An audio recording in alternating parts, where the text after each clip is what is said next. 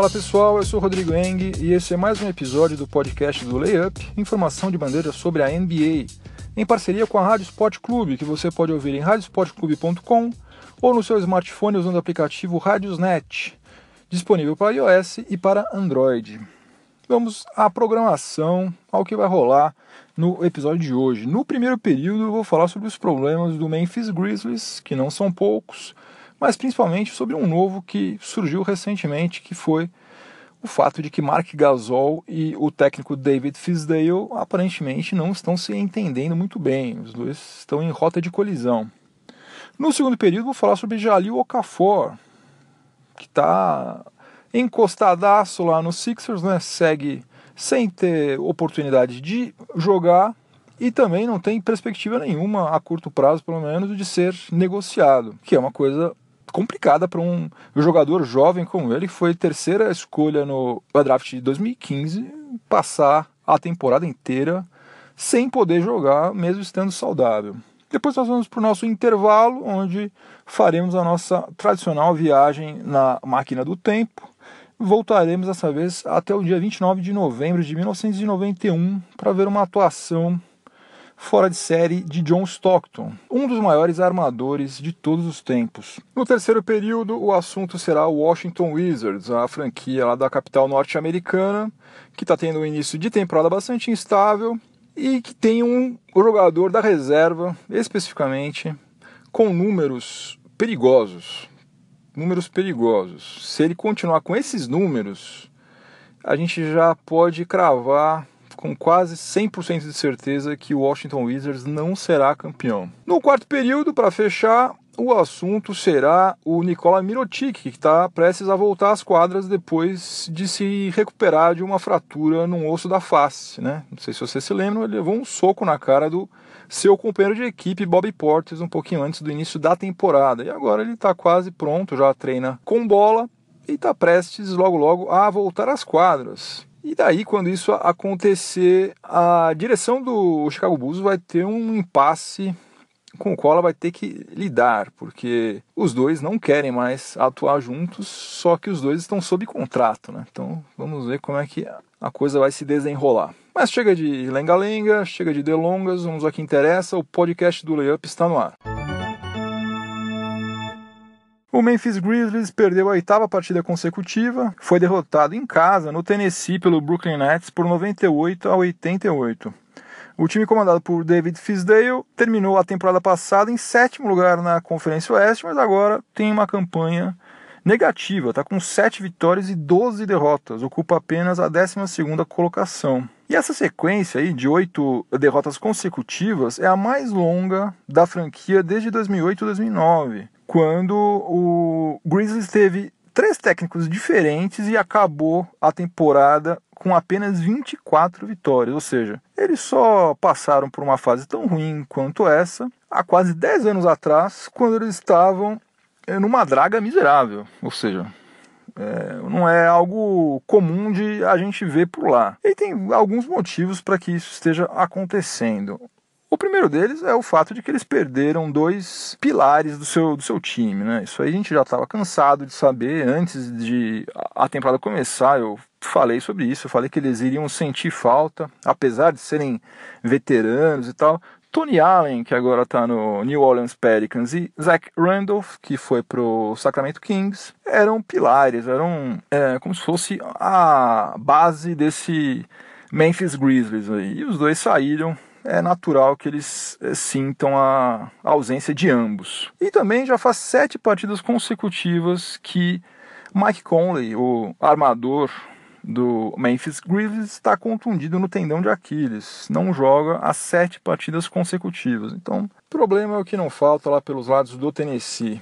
E como tragédia é bobagem, surgiu um novo problema, que talvez é, dê muito pano para a manga ainda aconteceu o seguinte: no terceiro quarto, quando estavam faltando apenas três minutos para o final do terceiro período, o Mark Gasol foi para o banco de reservas. Até aí, nada de anormal. Foi para o banco, tinha marcado 18 pontos, pegou 5 rebotes e ele foi para o banco. O problema é que o técnico David Fisdale simplesmente esqueceu, entre aspas, o espanhol no banco até o final do jogo. Ele não voltou mais para a quadra. Ele passou o quarto período inteirinho assistindo o jogo sentado no banco, sendo que ele não está machucado, não tem nada errado com ele. O que é uma coisa muito estranha, porque o Gasol é uma das principais estrelas desse time, se não for a principal. Ele é o cestinha do Grizzlies com 19 pontos por jogo.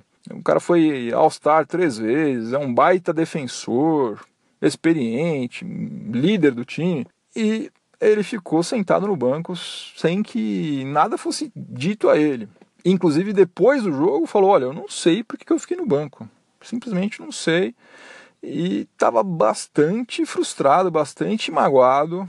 É, falou que ele é, considera o fato de ele não estar em quadra nos é, minutos finais é, de um jogo que estava apertado, entendeu? O jogo não estava perdido. Eles chegaram a ficar cinco pontos atrás somente. Ou, ou seja, com ele em quadra, tinha grandes chances de que eles virassem o jogo, sei lá. Mas enfim, ele falou que o fato dele não estar em quadra no finalzinho do jogo, no, nos momentos cruciais do jogo, denotam que ele não está sendo valorizado pelo técnico. E o Mark Gasol foi mais longe ainda. Mostrou realmente que ele, tá, que ele ficou bastante chateado com esse esquecimento dele no banco. Ele falou que a comissão técnica sabe muito bem o quanto que deixá-lo fora de um jogo quando ele está bem fisicamente, não está machucado, não está doente, nada assim, é, é algo que atinge ele profundamente, porque ele é um cara extremamente competitivo, gosta de jogar, contribuir, ele é um líder do Memphis e ele teve que ficar assistindo o jogo do banco. Né? Diz que eles sabem muito bem como isso aí fez mal para ele e, além disso, falou ainda que eles nunca fariam algo parecido com isso com o Mike Conley. Ou seja, mostrou aí um certo recalque em relação ao armador Mike Conley. Por outro lado, o técnico David Fisdale declarou o seguinte: declarou que, olha, eu realmente tirei ele de quadra porque eu achei que o time que estava em quadra naquele momento teria chances de vencer o jogo. Então eu fiz um teste, eu arrisquei, apostei, assumo esse meu risco, essa minha aposta, eu, eu sou o técnico, eu que mando. E chegou a usar o termo desesperado. Ele falou que eu estou desesperado para ganhar um jogo. Eu vou fazer o que for melhor para o meu time. A minha prioridade é vencer. Então deu a entender que o fato do Gasol ser um ídolo da franquia e tal, para ele não significa nada. Ele vai mandar ele para o banco quando ele quiser, na hora que ele quiser, não está nem aí.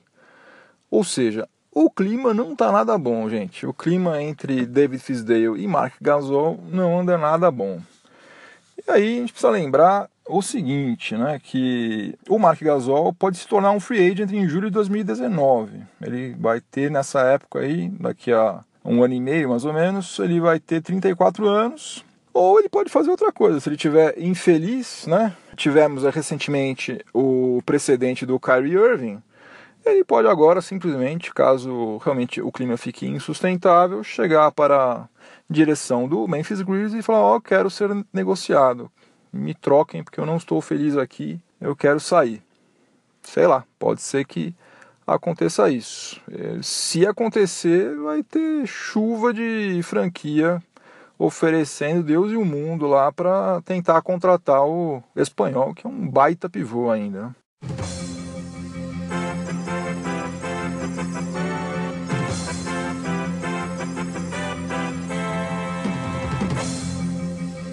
E apenas alguns minutos depois de eu ter acabado de gravar esse trecho do podcast, veio a notícia de que a diretoria do Memphis Grizzlies demitiu o técnico David Fisdale.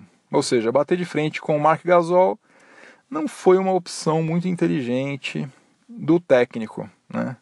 Bateu de frente com uma das instituições da franquia. Né? Mal comparando, é como se você colocasse Kobe Bryant no banco sem nenhuma razão concreta, ou sei lá, Larry Bird no banco, guardadas as devidas proporções, né, gente?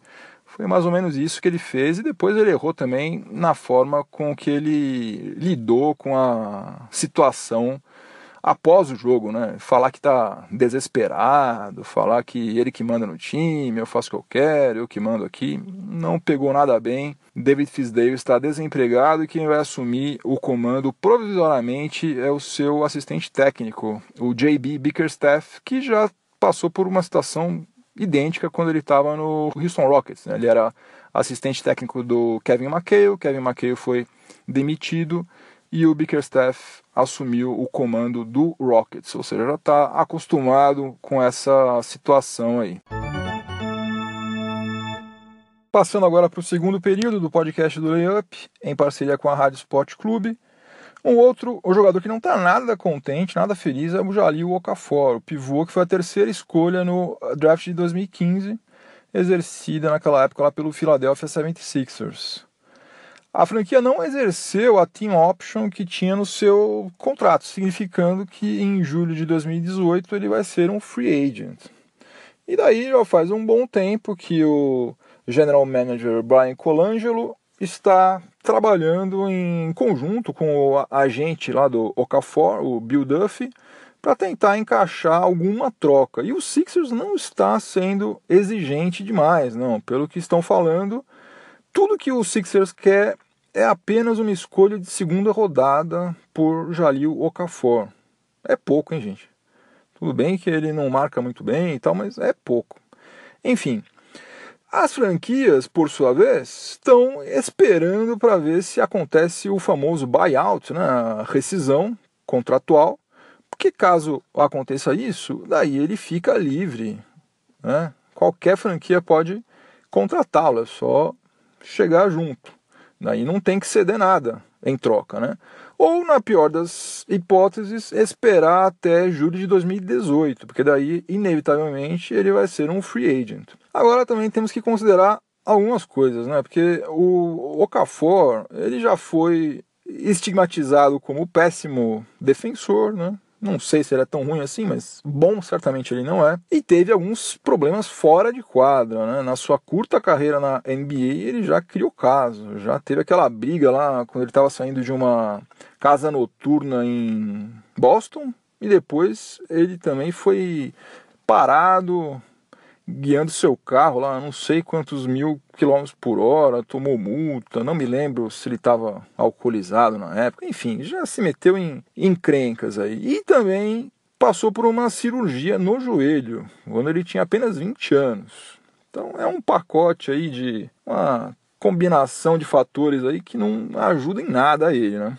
E o técnico Brett Brown o técnico do Sixers não tem colocado Okafor em quadra, nem mesmo naquele garbage time, né? Aquele, aquela fase dos jogos que já estão resolvidos. Né? O, o time já está com o jogo ganho ou já está com o jogo perdido e daí coloca os seus reservas em quadra. Não, Brett Brown não está colocando ele nem nesse chamado garbage time porque ele considera que seja uma falta de respeito com o camarada que foi terceira escolha no draft e tal. O resultado disso é que até agora o Okafor jogou apenas duas partidas que somando o tempo que ele ficou em quadra, apenas 25 minutos de quadra.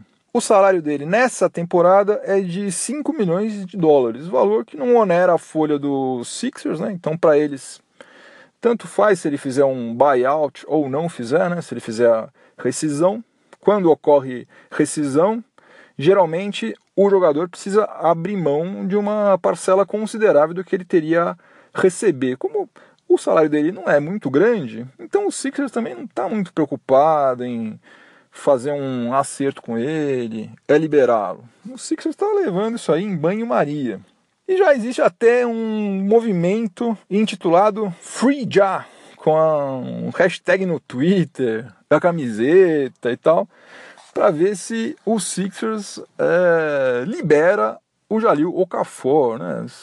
chega num acordo com ele para ele rescindir o contrato ou negocia ele com alguém finalmente, né? deixa o rapaz jogar. Eu, particularmente, gostaria de ver ele tendo a chance de finalmente jogar num time competitivo e que seja um time estável, né? Porque Nessas duas temporadas dele que ele atuou no Sixers, o Sixers era uma bagunça, né? O time era fraco e tava tudo uma bagunça. Tava o Sam Hink saindo, jogador sendo rifado, o cara ia lá treinar, não sabia se, putz, é hoje que você é negociado. Todo mundo tava o tempo inteiro podendo ser negociado, né? Não tinha estabilidade nenhuma por lá. Então isso aí certamente afetou um pouco, um pouco ou muito, não sei em qual medida, mas afetou o rendimento dele. Então, eu gostaria de vê-lo tendo uma chance em um outro time. Acho que a maior parte das pessoas que acompanham a NBA também. Então vamos adotar a hashtag FreeJa também. Faça a sua, a sua parte e tweet FreeJa, hashtag FreeJa para liberar Jalil Okafor.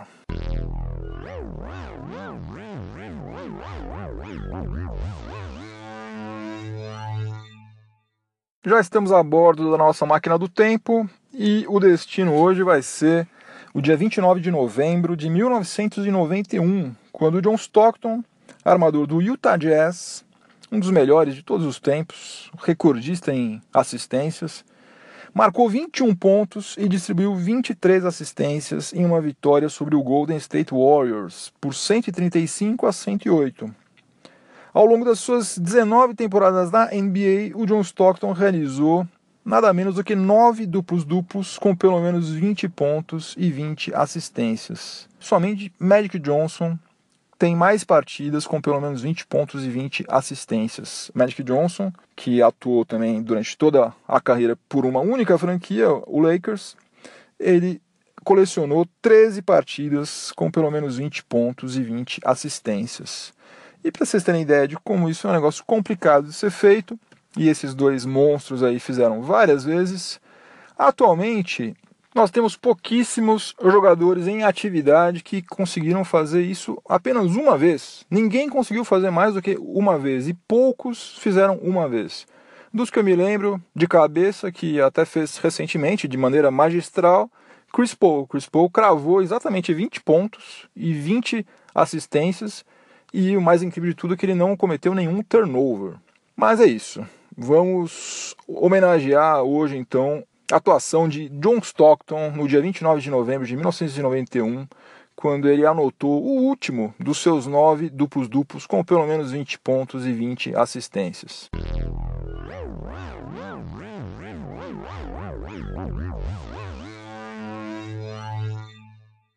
Desembarcando da máquina do tempo e voltando aos dias atuais, para começar agora o terceiro período do podcast do Layup, em parceria com a Rádio Sport Clube.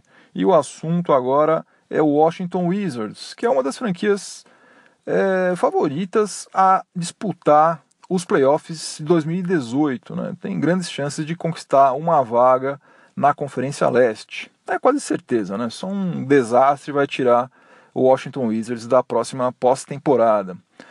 Mas a verdade é que, por enquanto, pelo menos, a franquia está com um rendimento bastante abaixo das expectativas. Está né? Tá bem instável. Né? O time da capital norte-americana está tá com 10 vitórias e 9 derrotas. Ocupa a sétima colocação e só está à frente do Miami Heat do New York Knicks pelos critérios de desempate.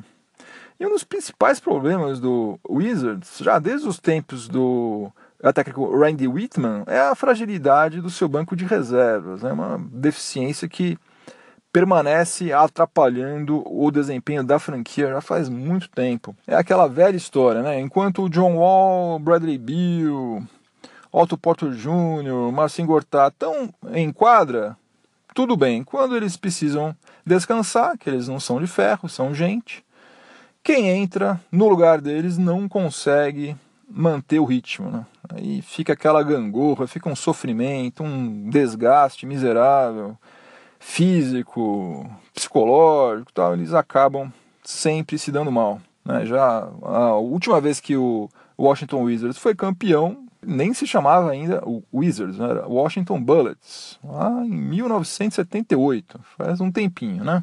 E essa deficiência no elenco reserva do Wizards atingiu um patamar preocupante, alerta vermelho.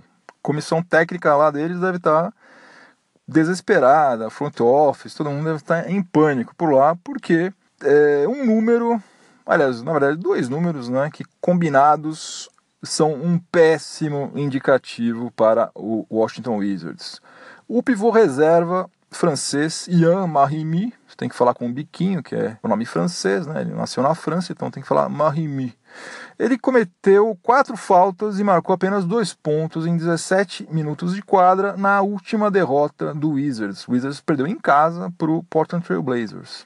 E nesse jogo, como eu já falei, o Marimi ele cometeu quatro faltas e marcou dois pontos. Com esses números aí, o francês passou a ter mais faltas ele tem 57 faltas, do que pontos marcados nessa temporada. Ele marcou até agora 56 pontos. O camarada tem mais falta do que ponto. E olha que é um camarada que joga pouco. Ele não joga. Ele joga uns 12 minutos por jogo, 13 minutos, algo assim. Eu fui xeretar no nosso velho e bom Basketball Reference, a nossa Bíblia Sagrada, e eu achei lá o seguinte: em toda a história da NBA, nenhum time que manteve um jogador que comete mais faltas do que pontua por pelo menos 300 minutos em quadra conseguiu ser campeão. Mahimi ainda não está com os 300 minutos em quadra, esse número mágico aí, ainda não chegou nele, mas já tem 248 e a gente, se eu não me engano, ainda não chegou nem nos 20% da temporada regular. Então, pelo andar da carruagem, ele vai chegar fácil nesses 300 minutos e daí, a não ser que alguma coisa mude por lá, ele pare de fazer tanta falta, comece a pontuar, é, o Washington Wizards vai entrar nessa zona perigosa, né, perigosíssima, que é você manter em quadra um cara por mais do que 300 minutos em uma temporada, um camarada que faz mais faltas do que pontua. Isso aí é uma tragédia. Um cara que estraga tudo que os outros fazem, ele vai lá e estraga. Né, fica dando lance livre de graça pro adversário, sobrecarrega o time com faltas e ainda por cima o cara não faz ponto. Então é uma tragédia completa. Então, a não ser que alguma coisa mude por lá, ainda tem chão pela frente. Ele ainda pode ser dispensado, sei lá o que podem fazer com ele. Contratar alguém, amarra o braço dele para ele não ficar fazendo falta. Não sei, ainda dá tempo de alguma coisa é, ser feita. Agora, se nada for feito e tudo continuar como está, infelizmente vai ser mais uma temporada que o Washington Wizards vai passar em branco que é uma pena, né? Porque eu gosto bastante do John Wall, Otto Porter Jr. também gosto bastante, um time aí que poderia, né? Quem sabe voltar a frequentar pelo menos as finais do leste, né? Final da NBA realmente é bem complicado, mas pelo menos chegar nas finais do leste seria bacana. Só que do jeito que as coisas estão indo, vai ser bem difícil. Começando agora o quarto período, a reta final aqui do podcast do Layup, em parceria com a Rádio Sport Clube, para falar sobre a situação de Nikola Mirotic, o ala pivô, o hispano-montenegrino do Chicago Bulls. Se você não se lembra exatamente o que aconteceu com ele, eu dou uma recapitulada rapidinho. Algumas horas antes do início da temporada 2017-2018, ele se envolveu numa briga com seu companheiro de equipe, o Bobby Portis, e levou um soco na cara, levou um murro na cara, quebrou, se eu não me engano, dois ossos da face e ficou cerca de um mês hospitalizado, aí se recuperando. E agora ele está finalmente treinando com bola e o técnico Fred Hoiberg falou recentemente que, olha, recuperação dele está sendo tão boa que eu acho que dentro de alguns dias, algumas semanas no máximo, ele já vai poder treinar com o restante do elenco. Porém, Nicola Mirotic falou através dos seus agentes que ele não joga mais ao lado de Bob Portes. Ele já apanhou, não quer mais correr o risco de apanhar outra vez, pelo visto. Ele quer ou ser negociado ou quer que Bob Portes pique a mula. Falou, ou ele ou eu. Um dos dois vai ter que sair porque eu não jogo mais com esse cara aí, porque esse cara é perigoso. Ele tem uma direita poderosa. Uh, só que as coisas não são tão simples assim, né? Não é basta ele que, ah, não quero mais, não quero mais assim, quero assado. As coisas não, estão, não são tão simples. A começar pelo fato de que tanto o valor de mercado de portes e de Emirotic não ser lá essas coisas. Não tem tanta franquia assim, ou se é que tem alguma franquia interessada neles, né? E também o que, que a essa suposta franquia iria oferecer em troca por um ou por outro. Né? Será que seria alguma coisa interessante para o Chicago Bulls? Provavelmente não, porque nenhum dos dois, cá entre nós, é grande coisa. E além disso, o Chicago Bulls já puniu severamente Bob Portis. Bob Portis tomou uma suspensão de oito jogos com um desconto proporcional no seu salário.